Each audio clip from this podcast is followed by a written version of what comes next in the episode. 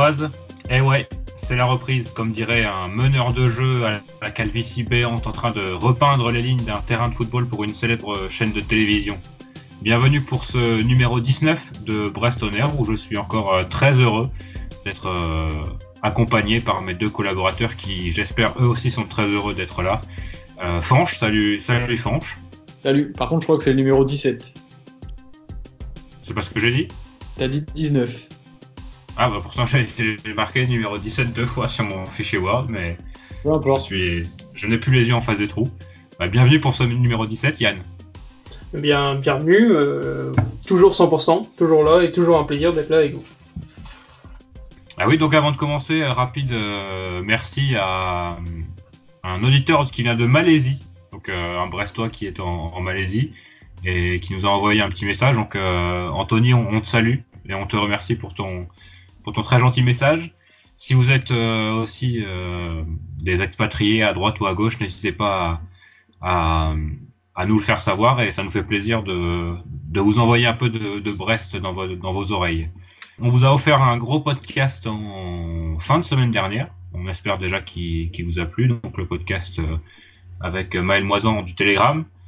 Par contre, cette fois, il y aura beaucoup moins de longueur. On va passer de une grosse heure et demie à une demi-heure. Après, on dit tout le temps que ça va durer une demi-heure, mais finalement, euh, on va encore faire euh, une heure de podcast. Mais un podcast qui sera consacré donc en grande partie à ce stade brestois FC Nantes de fin de semaine. Il y aura évidemment euh, les news, mais il y aura quand même les paris pour finir.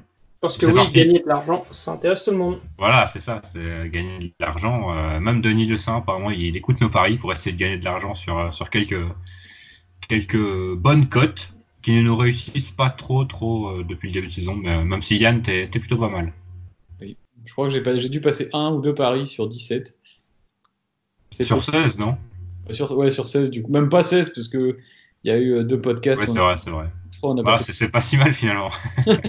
bon, messieurs, commençons avec euh, donc ce stade brestois FC Nantes qui se jouera samedi à 20h à Francis Leblé. Avant de commencer, rapidement une petite question euh, d'introduction. Que pensez-vous du, nouveau logo du FC Nantes? Euh, attends, que je le reprenne exactement bien, euh, que je le vois. Ah oui, euh, moi je n'aime pas trop. Je trouve ça trop moderne et même si les couleurs sont respectées, bon, il y a l'Hermine qui va faire plaisir à plus d'un. Brieux, on, te salue. Mais bon, après, c'est un petit peu trop moderne, un peu comme, je trouve qu'il est un peu comme celui de la Juve aussi euh, actuel. C'est pas forcément ma tasse de thé.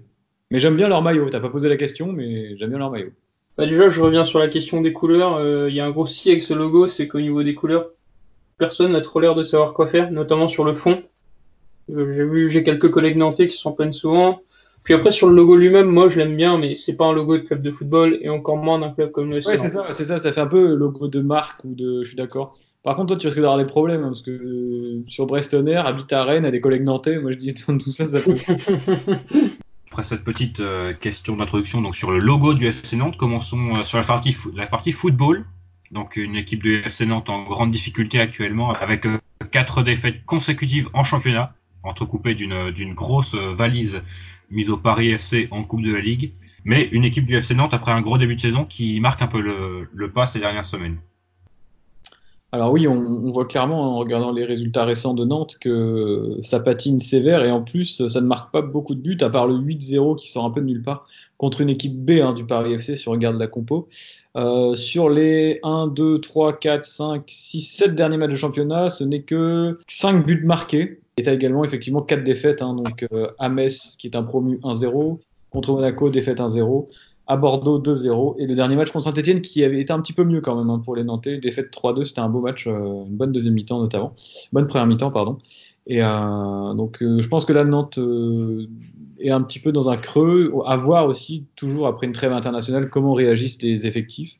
Peut-être qu'ils vont s'en servir pour avoir rechargé les batteries, mais je pense qu'il y a quand même des lacunes dans cette équipe et on pourra en profiter. Alors avant d'aller plus loin, euh, Yann, tu as pu discuter avec euh, Elliot de la Maison Jaune, euh, un site euh, donc internet sur, euh, sur l'actualité du FC Nantes. On va l'écouter et on revient juste après. Donc du coup, pour cette réception du FC Nantes, on a réussi à trouver un invité, invité de marque. Ce sera donc Elliot ce soir. Elliot, bonjour. Salut, alors invité de Marc, j'irai peut-être pas jusque-là, mais salut à tous. Donc Elliot, tu viens ici de la part de la Maison Jaune. Tu peux peut-être rapidement nous rappeler ce que c'est, présenter depuis, ce que vous faites, depuis combien de temps vous, vous, le faites? Alors euh, du coup, la Maison Jaune, euh, à la base, c'est un projet euh, avec un ami. c'est un site d'information sur sur l'actualité du FC Nantes. On balaye toute l'actualité du club, que ce soit donc l'équipe première, les jeunes, mais aussi les féminines. Donc on a lancé ça en, le projet a été lancé en mai dernier. Le site et en ligne depuis juillet dernier. On est euh, donc sur Twitter, Facebook et Instagram. Et donc, euh, on est une équipe d'une trentaine de supporters pour balayer euh, un peu toute cette dense actualité autour du FC Nantes. Ok, oui, bah, on se doute bien que ça doit être dense avec notamment les 20 ans de la, Tribune Noire, si je me trompe pas. De la Brigade Loire, les 20 ans de la Brigade Loire, la semaine dernière, oui, effectivement. Bah justement, la semaine dernière, si je me trompe pas, vous avez enchaîné une quatrième défaite consécutive.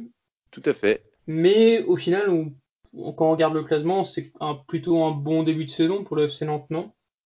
Alors euh, oui, euh, oui, on a fait, euh, on a eu des bons résultats en début de saison, c'est sûr. Là, on enchaîne sur, on a enchaîné quatre matchs compliqués avec donc un déplacement à Metz qu'on a perdu 1-0 et ensuite on a reçu Monaco, on est allé perdre à Bordeaux et là on vient de passer contre Saint-Etienne qui est quand même très en forme. Euh, il me semble qu'on est 9 au classement, donc euh, c'est beaucoup euh, moins bien, on va dire, mathématiquement par rapport à notre deuxième place, mais on, savait très bien qu'on n'était pas à notre place hein, sur le podium.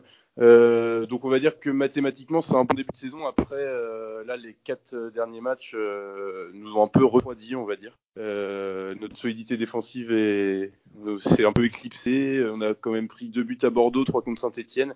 Donc c'est une équipe du FC Nantes qui s'est peut-être vue un petit peu trop belle en début de saison, qui a joué un peu de, la, de chance euh, à mon avis, et qui euh, eh bien maintenant doit redescendre un peu sur terre et euh, il va falloir repartir ce week-end. Ok, bah justement, tu parles de vos soucis défensifs. À Brest, ça va visiblement pas s'arrêter puisque vous aurez vos deux défenseurs centraux qui seront suspendus.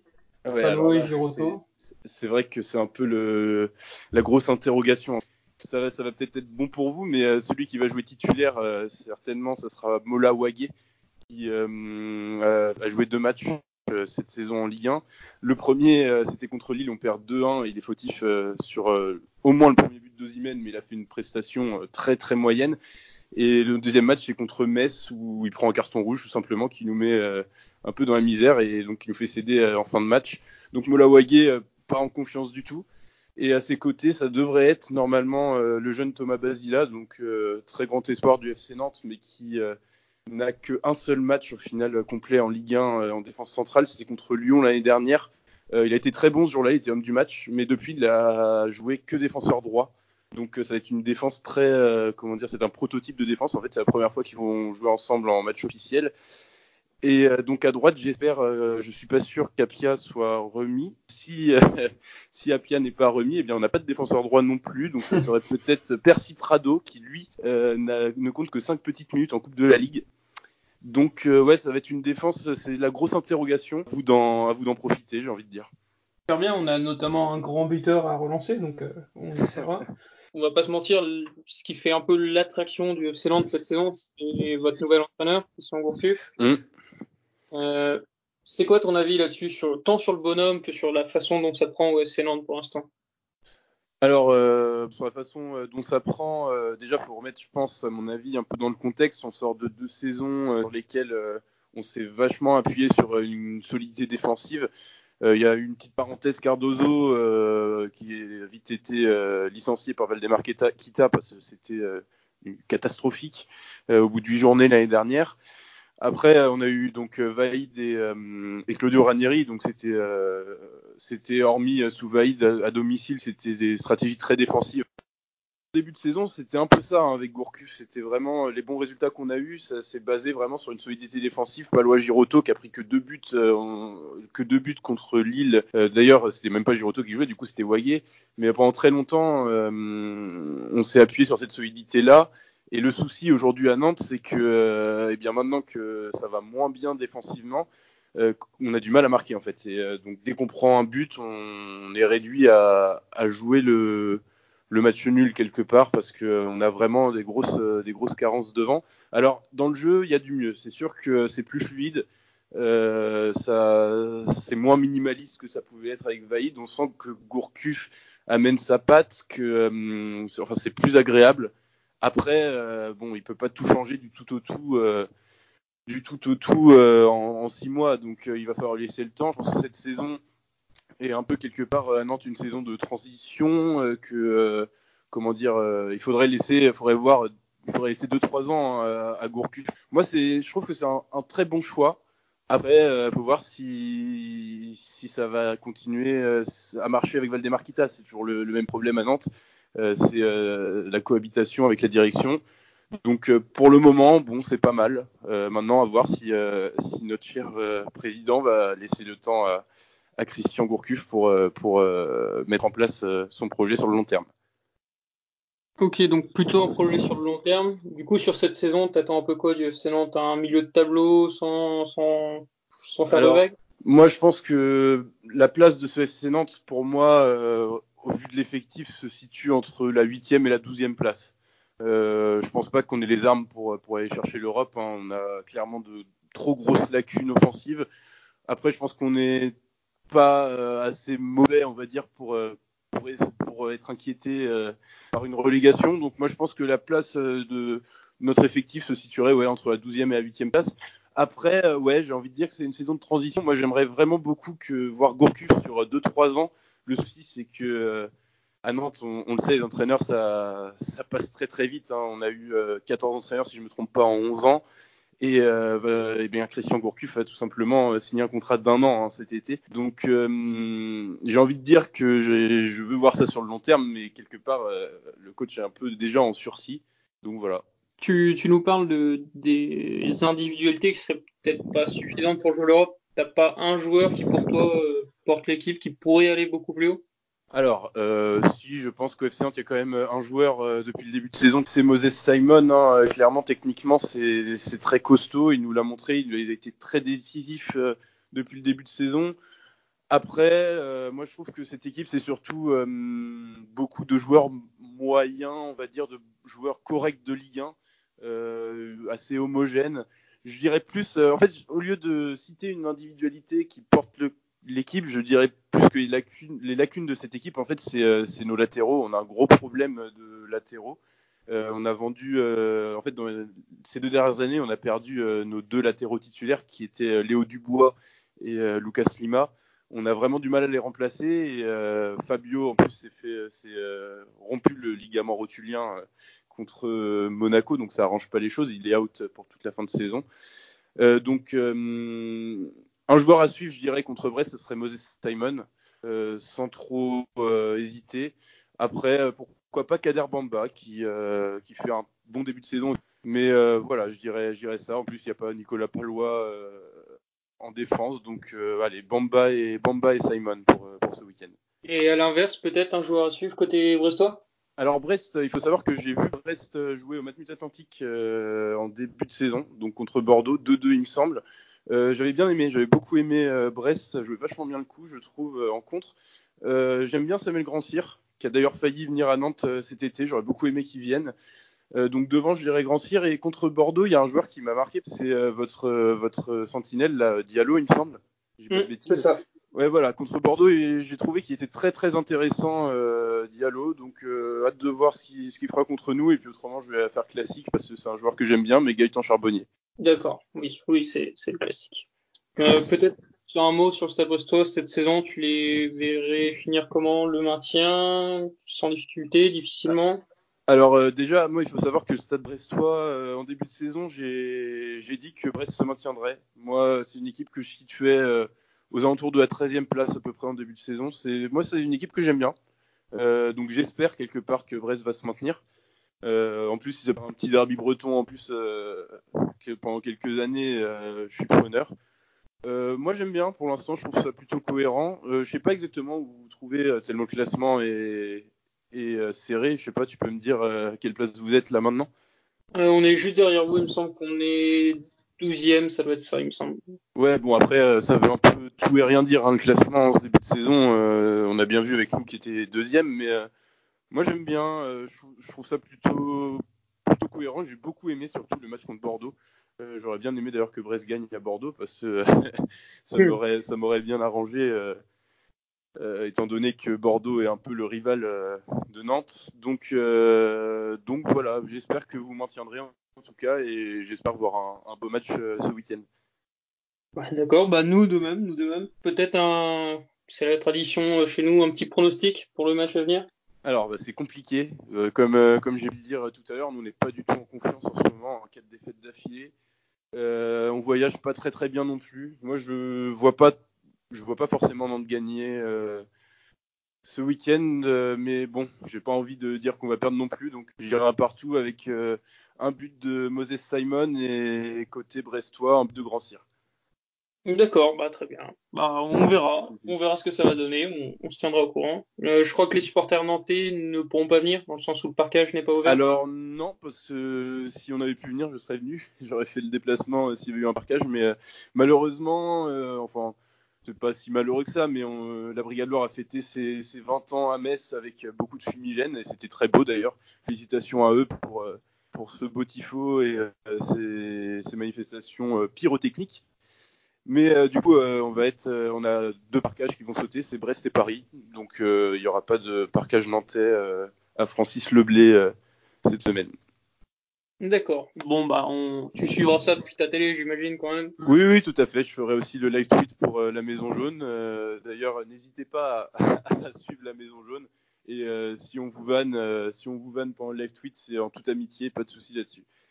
D'accord, très bien. Bah du coup, Elliot, euh, merci beaucoup pour ton temps, pour ton analyse, pour tout. Bah, merci à vous de m'avoir accordé euh, ce temps aussi. C'était un bah, plaisir, en tout cas, euh, de mon côté, c'était top. Alors déjà, merci Yann pour ton interview. Encore une, du, très très bon boulot.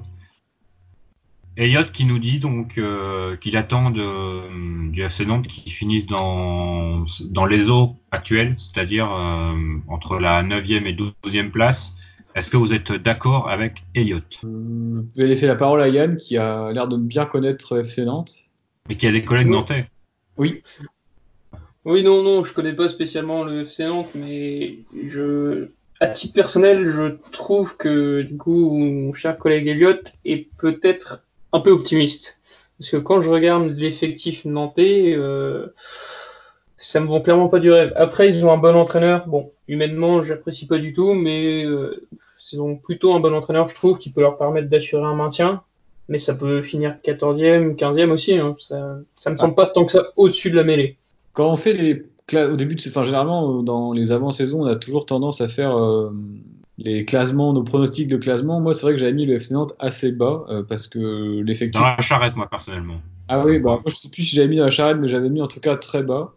Et euh, je pense que leur très bon début de saison risque de les sauver, hein, euh, parce qu'ils ont vraiment bien démarré. Mais à mon avis, ouais, ils sont un petit peu en sur-régime depuis le début de saison. Et pour moi, c'est une équipe qui devrait jouer entre la 20e et la 12e place, pas, la première partie de tableau. Il y a beaucoup trop de lacunes. Quand on voit leur attaquant devant, euh, c'est quand même assez, limité, à mon sens en tout cas. Hein. Peut-être que je me trompe. Après, ils ont des bons joueurs, hein, Blas, euh, Abed également au milieu de terrain mais euh, c'est pas suffisant à mon avis pour, euh, pour espérer mieux qu'une 12e, une 13e, 12e place. Moi j'avais mis le donc la dans la charrette en, début de saison et euh, enfin j'ai des arguments pour pour ça puisque donc il y avait eu un, une fin de saison dernière assez catastrophique. Il y a évidemment le, climat euh, assez délétère autour de du FC Nantes avec euh, le Valdemar Kita qui ne fait pas que des il a plus d'ennemis que d'amis au FC Nantes. Et il y avait eu aussi le changement d'entraîneur juste avant le début de saison, puisque Vaid Ledzic euh, avait démissionné, hein, il me semble, euh, pour être remplacé finalement par euh, Christian Gourcuff, et Christian Gourcuff qui reste sur une, euh, une ou deux même, des expériences assez mitigées, notamment du, du, côté de Rennes. Sur la saison dernière, tu dis une ambiance. Il y avait aussi eu l'épisode Salah hein, qui avait durablement touché. touché Évidemment. Et donc bon, c'est difficile de ne pas en parler quand on joue euh, le FC Nantes. Ce sera à peu près euh, moins d'un an après. Euh, je pense que le club a été durement touché par, par ça. Et étonnamment ou pas d'ailleurs, hein, il y a eu un regain de parce que quand Salah disparaît, ils étaient un peu dans le trou aussi sportivement. Il y a eu un regain derrière de l'effectif. Et voilà, là maintenant, je pense qu'ils sont peut-être revenus à leur vrai niveau avec les défaites consécutives qui, qui s'enchaînent. Absolument. Alors du côté du Stade Brestois, on est sur euh, deux défaites consécutives, nous aussi, même si elles sont peut-être plus encourageantes que celles des Nantais. Euh, donc en l'occurrence, euh, celle de Paris. À Paris, voilà, celle de Paris. on reste finalement sur un très bon match, même si on a perdu, on reste sur un très bon match comme on en avait parlé dans le podcast précédent.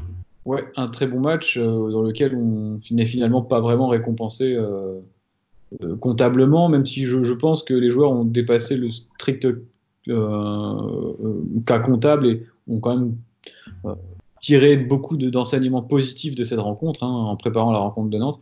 Et je pense qu'il faudra attendre le FC Nantes comme on l'a fait avec Metz ou Dijon, vraiment avec la volonté d'emporter cette rencontre qui est pour moi, euh, un match contre un concurrent direct finalement aussi pour le maintien, puisque Nantes va pas rester euh, si haut toute l'année. Donc c'est trois points nécessaires là, parce qu'il faut quand même faire tourner un peu la machine à points. Et ce serait bien d'arriver à dépasser les 20 points euh, en arrivant dans le mois de décembre.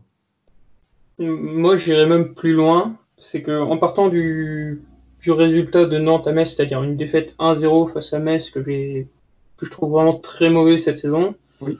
Si on ne gagne pas, c'est une grosse déception pour moi. C'est limite presque inquiétant. Bah, Inquiétant. je peux rejoindre. Ça dépend de la prestation. Ouais, mais il faut aussi savoir que Nantes va se présenter à Brest euh, avec euh, deux, ses deux défenseurs centraux suspendus. Et euh, donc Palois Giroto qui formait la bonne trouvaille de Christian Gourcuff, parce que Giroto à la base est un milieu de terrain. Euh, c'est pas un défenseur central et depuis qu'il est à ce poste-là, ça marche très bien. Et Palois retrouve une seconde jeunesse parce que c'est quand même un défenseur plutôt bourrin et tout. Et sur ce début d'année, il était plutôt très bon. Et donc là, je pense que ces deux absences euh, conjuguées vont être un, vrai manque en fait pour euh, pour les Nantais et à nous d'en profiter. et à Gaëtan Charbonnier notamment, parce que du coup, les Nantais sont pas forcément super confiants de l'équipe qui vont, on l'a entendu hein, avec Elliott, de l'équipe qui vont pouvoir aligner samedi.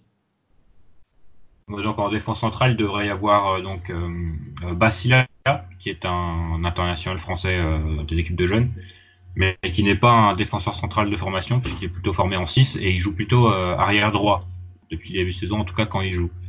Et il y a donc euh, Mamadou Wagé, donc qui, selon les Nantais, est une catastrophe ambulante. Donc, puisque sur les deux matchs qu'il a fait, il a pris un carton rouge et concédé l'erreur qui a apporté un but pour l'adversaire. Donc euh, c'est peut-être de, de, bon augure pour le Stade Brestois, mais il y a pas mal de blessés, euh, notamment euh, Aris Belkebla qui est revenu blessé de son, de sa première sélection avec l'Algérie, et ça, ça pourrait être une, grosse perte pour pour Brest. Sachant que à l'absence d'Aris Belkebla, il faut additionner l'état de forme de Christian Batokyo qui est malade depuis le début de depuis quelques jours et on a également Paul Lannes qui sera, qui ne reviendra pas pour le match de Nantes, parce qu'il reprendra la compétition, enfin l'entraînement la semaine prochaine uniquement. Donc lundi, euh, ce sera le lundi 26 septembre, 25 septembre. Donc ma question euh, suivante est toute trouvée. Quel milieu de terrain pour euh, Brest face à Nantes? Ah, Du coup Diallo. Et, euh, Diallo tout seul. Allez, Diallo tout seul. ce sera suffisant, un hein, Diallo tout seul. Et... Non, non. Bah, ça dépend déjà, avant de parler avec Lutin, tu poses la question du système, j'imagine? Allez, posons ah. la question du système. Posons la question du système. Bah, ça va être compliqué. Moi, je, je vois pas trop euh, numériquement par qui. J'aurais bien aimé que Batokyo soit de retour. Euh, parce que je pense que c'est un match. Après, euh, voilà, il est pas encore forfait. Hein, donc, non, non, mais j'aimerais bien qu'il soit de retour vraiment dans, dans l'effectif. Du coup, ce serait, je sais pas vraiment comment est-ce que Olivier Dalloglio va, va s'en sortir. Je pense qu'il va nous sortir quelque chose de son chapeau euh, qui, sera intéressant. Mais euh, moi, ça m'inquiète un petit peu que et Belkebla et Lance soient absents. Belkebla n'étant pas encore forfait à l'heure actuelle, ce serait, ce serait quand même problématique à mon sens. Moi, bon, c'est vraiment un coup de poker, mais je, je sais pas, j'ai dans l'idée qu'on pourrait passer en un 4-4-2, tu vois. Remettre soit Mendy, soit Cardona côté de Charbonnier et du coup, ça laisserait qu'une seule place à prendre au milieu, théoriquement. Probablement pour retraite. Moi, je préférais que ce soit pour un gars comme Mbok ou Magnetti qui ont fait une belle performance en Coupe à Metz. Mais voilà, c'est juste une impression. C'est, j'ai aucune information là-dessus. C'est. Est-ce que ce serait pas trop offensif euh, d'avoir comme seul joueur récupérateur ou à profil défensif au milieu, avoir uniquement Diallo du coup? Parce que mm. sinon, parce que ton 4-4-2, tu l'articules comment? Tu mets au milieu, tu mets court, tu mets Autrette, Diallo et puis euh, Grand Cyr? Bah, C'est pour ça que moi je, je préférerais Mbok au milieu de Autrette, qui est un peu plus défensif. je le vois mal se passer. Enfin, moi personnellement, je le vois mal se passer d'Autrette dans un match où il y a beaucoup de joueurs absents déjà, parce que ce serait se passer volontairement d'un mec qui, connaît bien l'équipe, même si je suis d'accord avec toi, mais je le vois mal le, faire euh, sur ce match. Alors peut-être que je me gourre complètement, hein, mais à mon avis, il va plutôt assurer du coup en le mettant, surtout à domicile, dans un match où techniquement on devrait avoir le ballon. Et au trait face au jeu, c'est pas pareil qu'au trait euh, quand il faut défendre. Face au jeu, il peut quand même se montrer intéressant parfois. Enfin, il peut se montrer intéressant. Donc, euh, à mon avis, il va le laisser et puis il va rester euh, avec.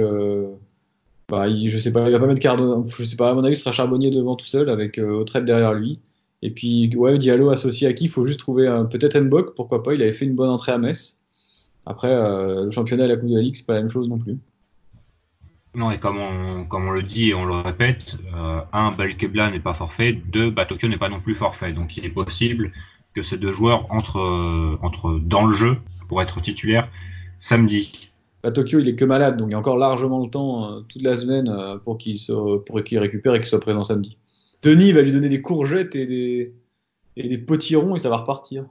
Donc pour terminer sur le débat du milieu de terrain, on peut, comme tu l'as dit, euh, Fanche, supposer qu'on aura le ballon contre une équipe de Nantes qui est beaucoup plus performante en contre, qui ne prend pas beaucoup de buts et qui en marque également très peu.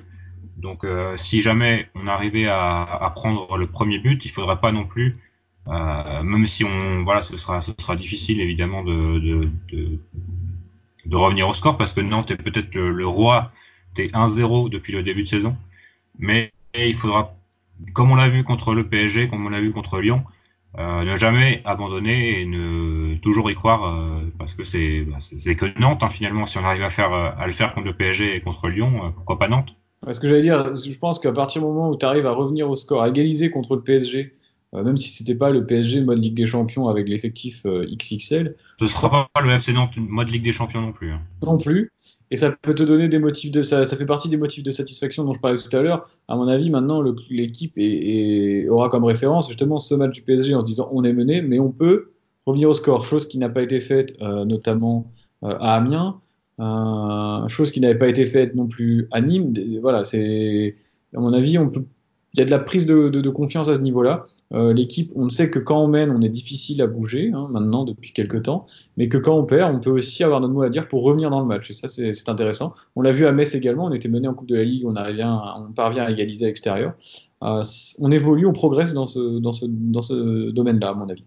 Et c'est l'un des grands combats de Olivier Dalloglio depuis le début de saison. Il le rabâche sans cesse que les joueurs doivent prendre conscience de leur qualité et de ce dont ils sont capables de faire en Ligue 1 et je pense que ça se voit aussi au fil des matchs que effectivement il y a, une confiance qui arrive euh, très nettement, on, on, le sent, on sent qu'on est de plus en plus une équipe de Ligue 1 euh, capable de faire mal à d'autres équipes de Ligue 1 et pas uniquement faire des matchs de coupe contre des équipes de Ligue 1 en étant soi-disant inférieurs. Ce qui est bien euh, aussi, c'est que euh, les joueurs, tu dis, ils doivent prendre confiance, conscience pardon, de ce qu'ils sont capables de faire, mais ils ne se prennent pas non plus pour d'autres en faisant des trucs euh, un peu inconsidérés.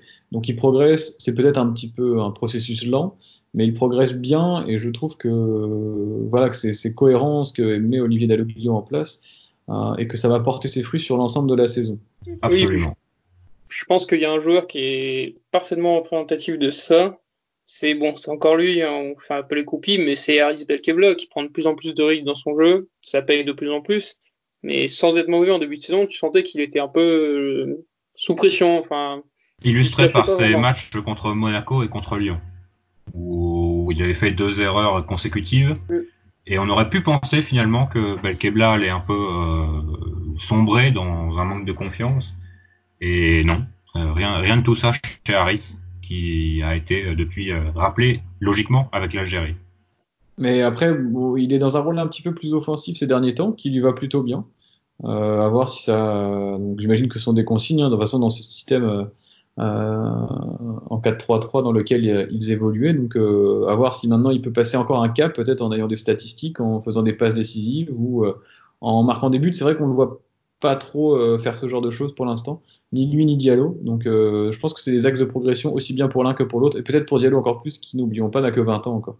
Alors il n'y a pas trop de débat euh, à part dans le milieu de terrain. Hein. Je pense que la défense est, de nouveau trouvée avec.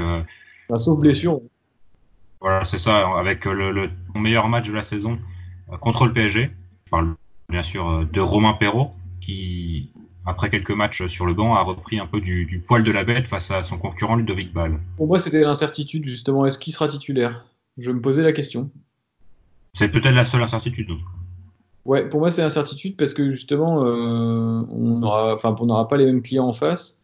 Peut-être qu'Olivier Davigno fera un choix différent. Euh, on a vu contre Dijon et Metz, euh, ouais, Dijon et Metz à domicile, les équipes qui sont plus du calibre de Nantes finalement, que c'était Ball qui, qui était titulaire. Euh, alors, je sais pas, moi honnêtement, j'attends de voir. Je m'avancerai pas sur. Enfin, j'ai pas de certitude sur le fait que Perrault soit titulaire en tout cas.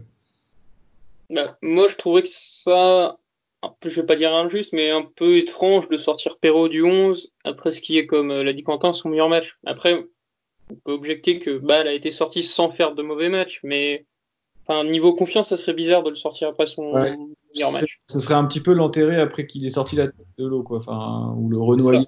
Euh, c'est vrai que niveau coaching euh, et gestion euh, humaine, ce serait un petit peu un petit peu étonnant. Après, on a, comme on disait dans les podcasts précédents, que ce soit aussi bien Romain Perrault que Ludovic Ball, il y a l'air d'avoir une concurrence assez saine, donc je pense pas que ça perturbe ni l'un ni l'autre. Mais à force, faudra bien avoir un, titulaire quand même euh, qui devra se dégager. Mais c'est bien d'avoir deux profils aussi différents, parce que du coup, on peut s'adapter en fonction des adversaires qu'on rencontre. que ce soit un Perrault contre, contre, contre, attaquant offensif euh, dans certains matchs et un Ludovic Ball peut-être plus solide défensivement, apportant plus de taille et d'expérience dans d'autres types de rencontres. Sachant qu'on rejoue le, le vendredi à Marseille, peut-être qu'il fera des, des changements, euh, peut-être qu'il mettra balle à l'extérieur et Perrault à domicile, je sais pas. Et en plus, certains pourront considérer ça comme un derby, donc euh, il y aura peut-être cette atmosphère, même s'il n'y aura pas de Nantais en face de la tribune RDK. Ouais, alors a priori, il devrait peut-être y en avoir quand même quelques-uns, mais pas dans la tribune visiteur, mais il, on entend ci et là qui pourrait être quand même euh, au stade. La, rumeur dit qu'un un, certain Xavier fera le déplacement. Je ne sais pas trop ce qu'il en est. Ah, il serait en Écosse pour l'heure, donc à voir. Il y a quelques problèmes, quelques tensions, on peut appeler ça des tensions, entre lui et les membres de sa famille. Oui, alors non, pour le, revenir sur l'ambiance, c'est vrai que l'ambiance était un petit peu nulle contre le PSG, hein, il faut pas se cacher, euh, je pense que tout le monde est d'accord pour le dire. Mais là, le fait qu'il n'y ait pas de supporters visiteurs, en tout cas en parcage, je trouve ça dommage, parce que bah, c'est toujours mieux un match avec euh, des tribunes pleines et même les supporters adverses. Enfin, moi, je trouve ça, ça rajoute du sel un petit peu à la rencontre et ça se chambre et tout. Et bah, j'aime bien. Et puis bon, bah, là, ce sera. Il manquera quelque chose. Déjà, le match n'est pas commencé, qu'il manque déjà quelque chose. Après, peut-être euh, rappeler juste. Enfin, c'est pas la raison de leur interdiction, mais il faut quand même rappeler que sur le match amical Brest-Nantes, c'était un peu parti en couille euh, entre différents supporters. Donc, c'est certes, ça va être décevant au niveau de l'ambiance. Après, euh, pas forcément un mal, quoi. Oui, oui, mais après, c'est pas, ouais, comme tu dis, c'est pas pour ça qu'ils viennent pas, c'est parce qu'ils ont allumé des fumigènes à Metz. Et donc, euh, ils sont interdits de, de, parquage pendant deux rencontres. Voilà, c'est la punition qui est tombée. Mais ouais, moi, je trouve que c'est quand même un peu décevant. Ça pénalise euh, toute une ambiance, tout un stade, finalement. C'est dommage. Et la grande question, c'est est-ce qu'on aura droit à tous les simagrées euh, par rapport à la charte bretonne qu'on avait signée en début de saison, que Nantes a signé, Nantes a refusé de la signer au dernier moment, donc euh, il n'y aura pas de ça. D'accord.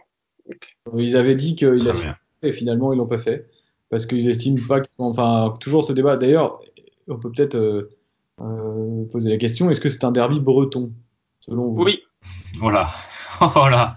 On va perdre des ou en gagner, c'est selon.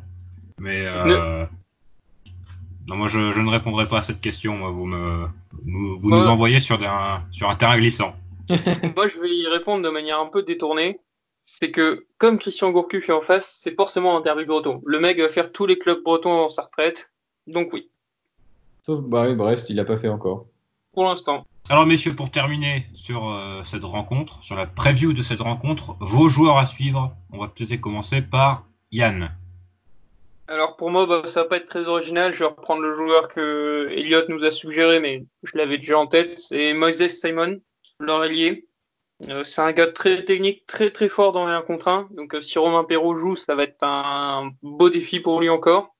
Et en fait, à mon sens, c'est quasiment leur seule arme offensive. Donc si on arrive à le mettre euh, sous, sous l'été noir, normalement, on ne devrait pas perdre.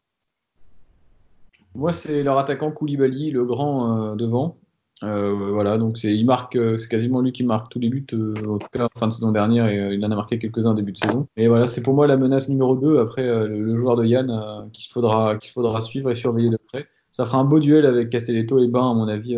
dans c'est un gros physique, hein, vous allez le reconnaître très facilement, très grand devant, assez gauche techniquement, mais qui a d'autres qualités. Devant le but, il est assez gauche aussi. Oui. Contrairement à ce que ces quelques buts pourraient le suggérer depuis le début de saison. Et toi, Quentin De mon côté, ce sera Ludovic Blas, donc l'ancien Guingampais. Ah. Euh, qui est peut-être l'un des seuls joueurs que j'aurais pris à Guingamp euh, cet été. Un joueur d'une technique euh, excellente, très fine, qui était passé par le Festival d'Armor de Plougonvelin d'ailleurs, quand il était au centre de formation de Guingamp et qui avait fait déjà forte impression et il confirme un peu euh, cette, euh, belle impression au, statut professionnel. Il a eu du mal souvent avec euh, Guingamp, il n'a pas peut-être eu la progression qu'on pouvait lui espérer, mais enfin il a marqué d'ailleurs contre contre Saint-Étienne, donc il reste sur un but consécutif, on peut on peut appeler ça comme ça. Et espérons que ça ne soit pas deux, même si ce sera l'un des, des éléments offensifs à surveiller. Alors bizarrement, on dit que le FC Nantes n'a pas de, très bons joueurs offensifs, mais nos trois joueurs à suivre sont des joueurs offensifs. Donc euh, peut-être que c'est parce qu'il n'y a, pas, a pas de joueurs défensifs à, surveiller puisque leur charnière central est, suspendu. J'aurais choisi Palois en défense centrale, mais comme il est suspendu, bon, euh, pas, je, je, sais pas, je suis pas assez connaisseur hein, de, Nantes pour savoir qui est-ce qui va, qui, va jouer à, 100% derrière. Donc je choisis Koulibaly parce que c'est euh, j'ai déjà vu jouer plusieurs fois et je pense qu'il peut être une menace, notamment sur les coups de pied arrêtés, puisqu'on n'est pas très très bon euh, à ce niveau-là. Côté Brestois désormais, on commence par toi, Fange, cette fois. Ah, pour moi, ce sera, ce sera la bonne. C'est le deuxième but en Ligue 1 Conforama pour Gaëtan Charbonnier. Eh oui allais le mettre aussi? J'allais, mais j'ai un autre, donc ça me va. Désolé. Bah ouais, du coup, c'est Charbot. Charbot, buteur. Et euh, Charbot, Charbot, grand jour, Charbot, bon match, je le sens là. Et reposé, 15 jours de repos après le PSG. Bon, ce sera, ce sera le moment pour lui. Yann, ce sera pas Gaëtan Charbonnier pour toi, ce sera. Johan Cour, l'homme fort de ce début de saison. Et voilà, 8 passes décisives déjà. Euh, puis non, voilà, c'est, il a la grande forme. En face, il va avoir euh, du coup une défense plus ou moins expérimentale. Je crois que leur milieu défend pas énormément. Il me semble que c'est Louza et Abdoulaye Touré. C'est pas les mecs qui défendent le plus. Donc Abdoulaye Touré est assez décevant au dire des Nantais sur ce début de saison par rapport à l'année dernière, effectivement. Voilà, donc je pense qu'il aura de l'espace pour s'exprimer. Et voilà, s'il continue sa lancée, on, on, est bien. Et de mon côté, ce sera Romain Perrault s'il joue évidemment. À quel point il a repris confiance. Et ce sera plus un match de son niveau, hein, puisqu'on n'attendait rien contre le PSG. Et finalement, il a été très bon. Il a même failli marquer. Hein. On se souvient de, du frisson qu'a parcouru Francis Leblay et notamment le dos de Franchi ici présent sur sa frappe euh, de 35 mètres euh, bien arrêtée par Sergio Rico. Mais ça montre aussi qu'il a pris confiance dans ce match au fil des minutes et qu'il a parce qu'on se souvient aussi de, en première mi-temps où il a fait une frappe complètement écrasée qui avait qui s'était terminée en, centre-tir plus ou moins. Et donc euh, ça peut être un, un signe d'une confiance retrouvée pour Romain Perrault après un bon match à Metz déjà et un bon match contre le PSG. On espère ah, que ça continue. Après, non, sur Perrault, moi je le vois plutôt aller par palier dans le sens où ça va sûrement être bon, mais pas excellent euh, sous On va monter, monter, et je suis sûr que sur la fin de saison, ça sera un de nos meilleurs. Perrault, son premier but, il est le 14 décembre, je le dis depuis le début, contre Nice, c'est écrit. D'ailleurs, je réserve pour cette date-là mon joueur à suivre. Oui, oui, je sais ce que j'allais dire. Je sens que ton joueur à suivre a tout trouvé pour cette rencontre et pour ce podcast. Du coup, moi, j'avais une question. Euh, avant de passer aux news, euh, puisqu'on n'a pas de, on a un petit peu plus de temps cette semaine par rapport, enfin, on n'a pas de match à débriefer. Euh, là, il nous reste six matchs avant la trêve déjà. Hein. Donc à venir, rappel du calendrier Brest-Nantes, Marseille-Brest, Brest-Strasbourg, Lille-Brest, Brest-Nice, et Montpellier-Brest, entrecoupé euh, d'un match euh, également le 18 euh, contre Bordeaux. Donc ça veut dire qu'on va jouer pas mal, enfin tous les trois jours presque à partir du, match de Marseille. On joue le 29, le 3, le 6, le 14, le 18 et le 21. Donc là, on va s'habituer pour la Coupe d'Europe l'année prochaine? Exactement, mais il faudra aussi avoir un. Je pense que du coup, ça conditionne un peu notre réflexion du début de podcast dans le sens où Olivier Dalloglio ne prendra pas de risque, je pense, avec des joueurs qui ne sont pas à 100%. Euh, vu le calendrier qui nous attend. Et il aurait d'ailleurs, euh, je pense, raison de, le faire. Euh, du coup, vous pensez voilà qu'on va avoir combien de points sur cette période de six matchs, des matchs difficiles, notamment extérieurs à Marseille, Lille et Montpellier. Bon, ça, ça pue les, les trois défaites quand même. Personnellement, je table sur 5 points. Donc 3 points contre Nantes, 1 contre Strasbourg et 1 contre Nice. Donc effectivement, 3 défaites à l'extérieur.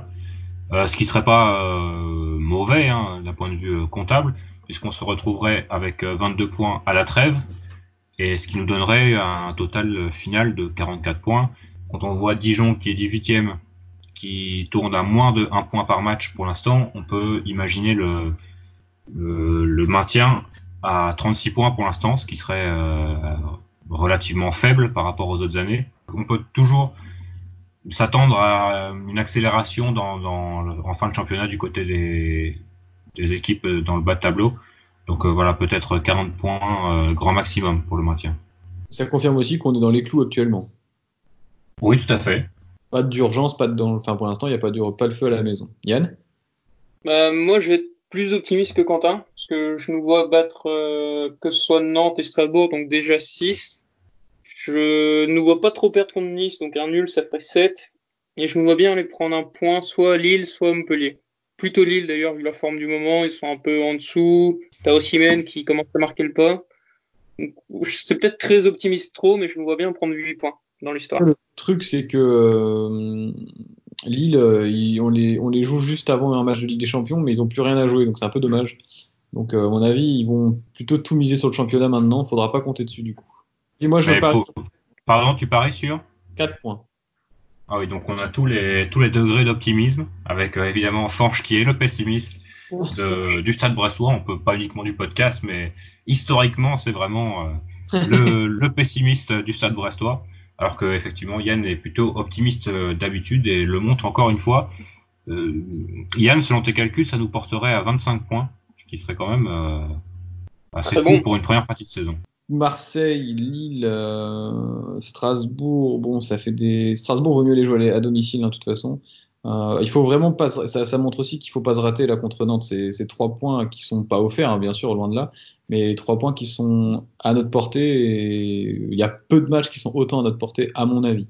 Surtout que c'est une équipe qui arrive à moindre. Et sur la question de Nantes, j'ai juste un point qu'on n'a pas abordé, mais qui peut être important. C'est leur gardien, Alban Lafont, qui est capable de faire des très bons matchs, mais qui est surtout capable de faire des matchs affreux. On l'a vu bah, à Saint-Etienne euh, la semaine dernière. Je mets une petite pièce sur la petite bourde quand même. Hein. Ah, il met la pièce. Il met une pièce sur la petite bourde. Un duel entre deux des plus gros espoirs français, peut-être euh, au poste de gardien de but. Oui, mais avec deux trajectoires différentes. Avec l'Arseneur qui semble, qui peut-être partait plus loin, mais qui semble ne pas s'arrêter de progresser. Et Lafont qui, enfin, j'ai l'impression qu'il a exactement le même niveau que quand il a quitté Toulouse il y a deux ans. Ouais, c'est ça. Pourtant, il est Je sais pas s'il a excessivement joué, mais en tout cas, c'est décevant ça, son évolution de carrière. Tout à fait. Bah, bah, tout à l'heure, je demandais si quelqu'un avait quelque chose à rajouter sur le FC Nantes. Visiblement, il y avait des choses à rajouter sur le FC Nantes, mais je crois que c'est terminé pour euh, ce match entre Brest et Nantes, et on va pouvoir passer aux news, messieurs. Alors, les news, avec euh, donc on commence par les résultats des équipes de jeunes et des féminines. Donc la N3 n'a pas joué puisqu'il y avait un tour de Coupe de France, un tour de Coupe de France euh, mitigé pour les clubs nord-finistériens puisque le Milisac de Bruno Grougy s'est fait euh, éliminer à Guichin, donc en ce septième tour de Coupe de France, alors que Plavenec s'est imposé à Lorient face au CEP et verra le huitième tour. La réserve joue juste avant Brest-Nantes à Ménespol, ce sera à 17h et un match plutôt intéressant contre la réserve du Stade Rennais. La question qui se pose, c'est est-ce que tu auras le temps de faire la réserve et d'arriver à l'heure au match? Bah, ça, C'est une question qui est qu'on peut poser à moi et à de nombreux autres euh, spectateurs qui peuvent effectivement faire euh, l'un après l'autre, puisqu'il y a peut-être euh, une quinzaine de minutes de marche entre Ménespol et Francis Leblé. Il y a le tram sinon. Oh. Ouais, bah, ça ne rapproche pas des masses. Ça se rapproche, euh, ça se rapproche, mais bon, quand même. pour les, mais pour les flemmards, euh, effectivement, il y, a, il y, a, le tram. Mais peut-être s'il pleut aussi. C'est bien. Ah non, moi je suis grand marcheur, il hein, n'y a pas de souci. Rajoutons le, la circonstance atténuante euh, de la météo. Et oui. Les U18 maintenant, qui se sont imposés tranquillement 8 à 0 contre Plavenec, donc c'est effectivement très tranquille.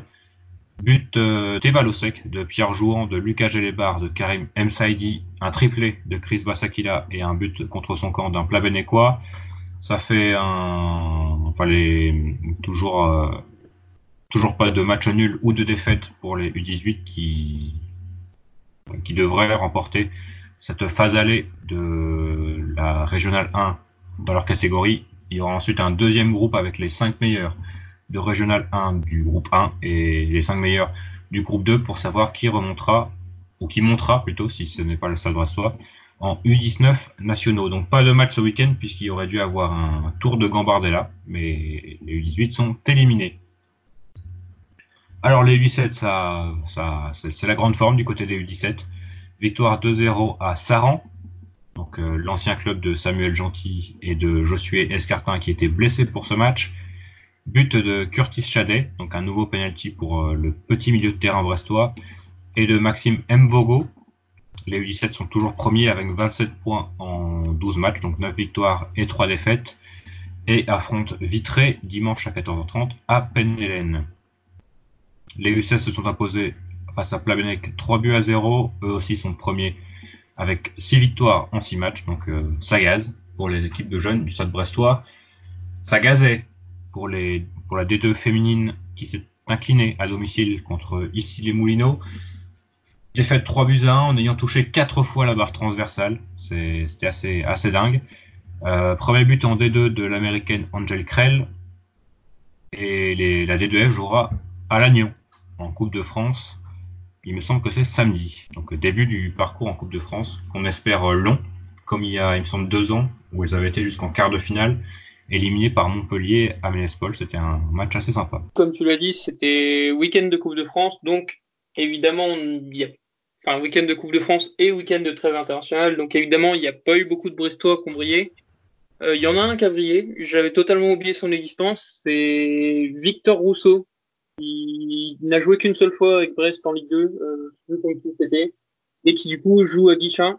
Et c'est tout simplement lui qui a éliminé Misak en marquant les deux buts de lui. D'ailleurs, vous pouvez lire dans le Télégramme euh, quelques anecdotes entre lui et, Bruno Grougy, puisque euh, les deux joueurs se sont côtoyés à Brest et se sont retrouvés donc à Guichin pour ce septième tour de Coupe de France. Et sinon, bah, toujours sur les, les anciens Brestois, on a peut-être peut-être la seule actualité encore, c'est un peu le flou, c'est encore Geoffrey Lidourin, puisque son club vient de passer officiellement professionnel euh, c'est un vieux club de 152 ans, donc c'est une révolution en Écosse. Mais bah, surtout, ça peut, enfin, on peut potentiellement imaginer qu'il se verrait offrir un contrat pro dans les semaines à venir. C'est à suivre. Et il y a aussi, euh, pour, euh, pour les, les, pas les anciens Brestois, mais les Brestois actuels, première sélection pour Aris Belkebla. Donc ça fait plaisir pour lui. Il est entré en jeu, ouais, il est rentré en jeu contre le, la Zambie, il me semble, c'est ça? Mérité oui. mérité. Alors ça va pas effacer non plus ce qui s'est passé, mais au moins ça permet peut-être d'atténuer. Et, voilà, comme, comme on l'a dit, euh, grandement mérité pour euh, l'un des joueurs les plus, comment dire ça? Performant. Performant et régulier peut-être du Stade Brestois depuis un an et demi. Finalement, les internationaux, on peut jouer parce que Belkebla a joué quelques minutes, il est rentré à la 70e, Castelletto n'est pas rentré avec le Cameroun et Kiki a joué 8 minutes avec le Bénin. Donc euh, mitigé, on va dire. Valentin Henry contre Lens Ah oui, c'est vrai, oui. Oui, parce que. Valentin Henry qui fait quand même, on peut même qualifier ça du coup de très bon début de saison hein, avec, euh, avec, le, avec Rodez. Il en est à plusieurs passes décisives, parce que je vois dire de bêtises, et déjà deux ou trois buts. Alors je vais vous donner ces statistiques après avoir euh, vérifié ça sur le compte officiel de la LFP. Et donc, c'est trois buts marqués hein, et cinq passes décisives. C'est euh, une. quatre passes décisives, pardon. Trois buts marqués, quatre passes décisives pour Valentin Henry. 13 euh, matchs joués, dont 12 titulaires. Il a marqué 17% des buts de Rodez. Il me semble qu'il est co-meilleur passeur ou qu'il était co-meilleur passeur la semaine dernière. C'est bien pour lui, parce que ça a toujours été un gars sympa, euh, vague et tout. Je trouve qu'il mérite euh, de, à Rodez de, de s'épanouir comme ça. Et puis peut-être à cette vitesse-là, le retrouver dans un meilleur club que Rodez dès l'année prochaine. Hein. Ah oui, c'est possible, ouais, clairement. En tout cas, il va sûrement attirer, euh, attirer les, les, regards. Hein. Euh, en plus, les gens sont plutôt à la recherche d'ailier comme ça, donc il faut mettre ça aussi au crédit de Jean-Marc Furland d'avoir fait reculer un petit peu et finalement ça paye. Tout à fait. Combien de matchs à Ménespol a-t-on vu de Valentin Henry en tant que latéral droit? Ah bah toi certainement un paquet. Au niveau des news également, on a la programmation de la Coupe de la Ligue euh, qui est tombée avec Brest-Bordeaux qui se jouera euh, le mercredi. Sans vous Bah s'il fait trop froid c'est clair. Le mercredi 18 euh, décembre à 21h05. Donc attendons de voir aussi ce que le Stade Brestois dit à ce sujet, notamment au niveau des abonnés, des prix des places. S'ils invitent les abonnés, pourquoi pas? je pense que vu l'horaire vu la période de l'année, s'ils n'invitent pas les abonnés, ça risque de sonner plutôt creux. Effectivement, ça fait toujours plaisir de. Pourtant, un match historique. Hein. Il faut pas, faut pas l'oublier. Mais ce sera peut-être le dernier match, encore une fois, de, du Stade Brestois en Coupe de la Ligue. Oui, chaque match doit se jouer comme le dernier dans cette compétition. eh oui. On va passer au pari sur ce Brest-Nantes. Messieurs, comment gagner d'argent ce week-end? Eh bien, en pariant sur le but de Gaëtan Charbonnier. À mon avis, ce sera euh, la bonne cote pour cette semaine. Donc, j'ai pas regardé la cote, mais en général, ça tourne autour de 3 et quelques pour Charbonnier. 4-10. 4-10. Bah, 4-10 de mon côté. Ça vaut encore plus de coup. Donc, euh, clairement, euh, pour moi, c'est le pari qu'il faut faire. C'est Gaëtan Charbonnier, buteur face à Nantes. 4-10, ça doit être premier buteur, non? Ça me semble élevé. Non, non, 4-10, buteur sur le site unibet.fr bah, Pour moi, pour gagner, je vais être très simple, c'est il faut être optimiste. Du coup, je vois le Stade Brestois gagner à la mi-temps et à la fin du match, et côté à 4-20. Vous êtes optimiste et je le suis également avec une victoire de Brest avec deux buts d'écart ou plus à 6-25. Donc, euh, si vous jouez chacune de nos cotes, euh, il y a moyen que vous gagniez euh, plus que le, bon d'achat à gagner au niveau de la Brace Bar. Tu vas participer Non, pas encore, mais je vais participer. Ça, ça, ne se rate pas, hein, un bon d'achat de 2500 euros chez Edouard. Sachant que, il faut le dire, parce qu'on l'a pas dit dans ce podcast, mais avec 2500 euros, on a beaucoup de Denis Bas. Eh, oui. Énormément de Denis Bas. Euh, eh ben sur cette excellente euh, vanne et, et, blague de, de notre cher ami Yann, on va se quitter pour cette semaine. Un podcast donc un peu plus court que d'habitude. Euh, après un, un, podcast marathon avec notre première invité de, de l'histoire même de, de, ce podcast. Donc on espère que déjà ça vous a plu. On peut également le remercier maintenant, Maël, d'avoir euh, pris sur son temps de travail. Euh, enfin, autant de temps d'ailleurs, parce que nous on, est, on avait demandé une petite demi-heure à Quentin quand on est allé si c'était possible. On se doutait que certainement ce serait un petit peu plus long. Mais euh, en tout cas, le remercier d'avoir pris sur son temps de travail pour nous répondre aussi sympathique euh, et librement avec un ton de parole vraiment, euh, vraiment agréable. Et on a eu pas mal de retours très positifs sur ce podcast, donc je pense que l'invité du Brest, de Brestonner, on va réitérer ça dans, dans les semaines à venir euh, si on trouve des, gens pertinents et intéressants à, interroger. Tout à fait, on est passé juste avant et juste après Bruno Grougy, puisque donc Maël Moisan travaillait sur un, excellent papier d'ailleurs que vous avez pu lire alors la, veille du podcast, techniquement le vendredi sur euh, Bruno Grougy à Milizac. Bon, évidemment, ça s'est mal terminé pour lui, mais euh, c'était un très très bon papier. Ah bah, on va se, on va se quitter. On va vous donner rendez-vous euh, la semaine prochaine pour donc le débrief de ce match contre Nantes et l'analyse du prochain match contre contre Marseille. Et là, ce sera aussi un, grand podcast. Il va y avoir du boulot entre Marseille, les matchs, les semaines à trois matchs. Ça va être, on va pas chômer avant Noël. Les vacances seront bien méritées pour pour le podcast. S'il y en a. Oui, bah il y en aura quand même. Il n'y euh, a, pas de Boxing Day. C'est ça, mais il y aura peut-être un invité. Ah oui. Eh, merci de nous avoir suivis pour ce podcast un peu plus court. J'espère que ça vous aura plu euh, également. Et on vous donne rendez-vous la semaine prochaine, même heure, même endroit, pour le podcast numéro 18. Salut. Allez, Le branle-bas de la croisière et dans la planche baleinière.